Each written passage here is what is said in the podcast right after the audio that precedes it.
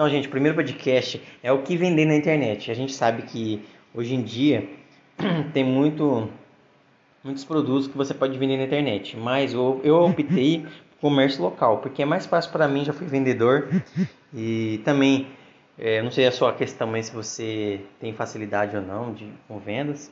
E um negócio bastante interessante que, que, eu, que eu percebi, que eu já sabia, já tinha uma habilidade, né? Que eu já sabia fazer algumas artes. E eu, né? E tipo, eu gosto de vender. E é uma coisa que me motiva todos os dias. É, é vender produto, é falar com pessoas. Eu sou, eu sou daquelas pessoas que gostam de conversar, interagir.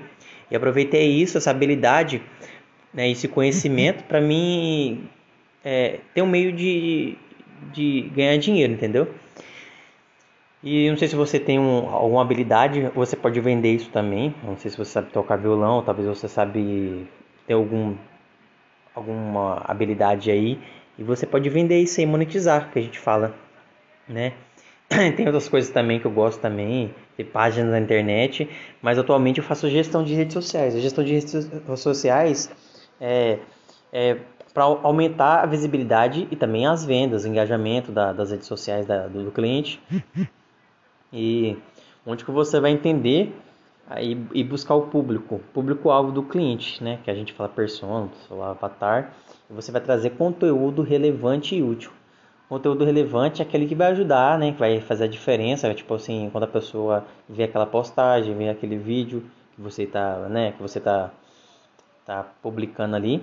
Um negócio interessante, antes de você criar um Instagram ou Facebook, você pode criar enquetes, né? Fazer enquetes, abrir caixinha de perguntas eu vou dar um exemplo. Se você tem uma loja de carro, você vai colocar lá uma pergunta, o que, que eles querem, querem ouvir, as dicas que você vai dar sobre manutenção, sobre, sobre é, é, de, é, promoções de pneu, a dica, a dica diferença de um pneu da marca Y, X e assim por diante. Aí vai ficar no critério da sua, da sua, da sua criatividade, né?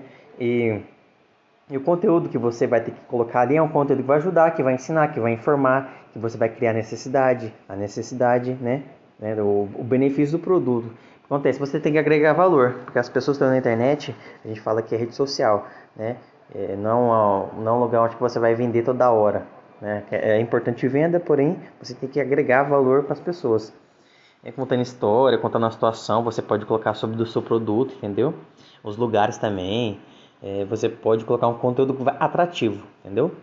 E se você descobriu a, fazendo as enquetes, tal, você pode usar o Google Docs lá, né? Você pode pegar o link e mandar isso aí para fazer uma avaliação para o pessoal perguntar. E através disso você vai descobrir qual é o interesse das pessoas, entendeu? Que você pode trabalhar ali, fazendo as postagens referente àquela, àquele assunto que a pessoa quer ouvir, entendeu?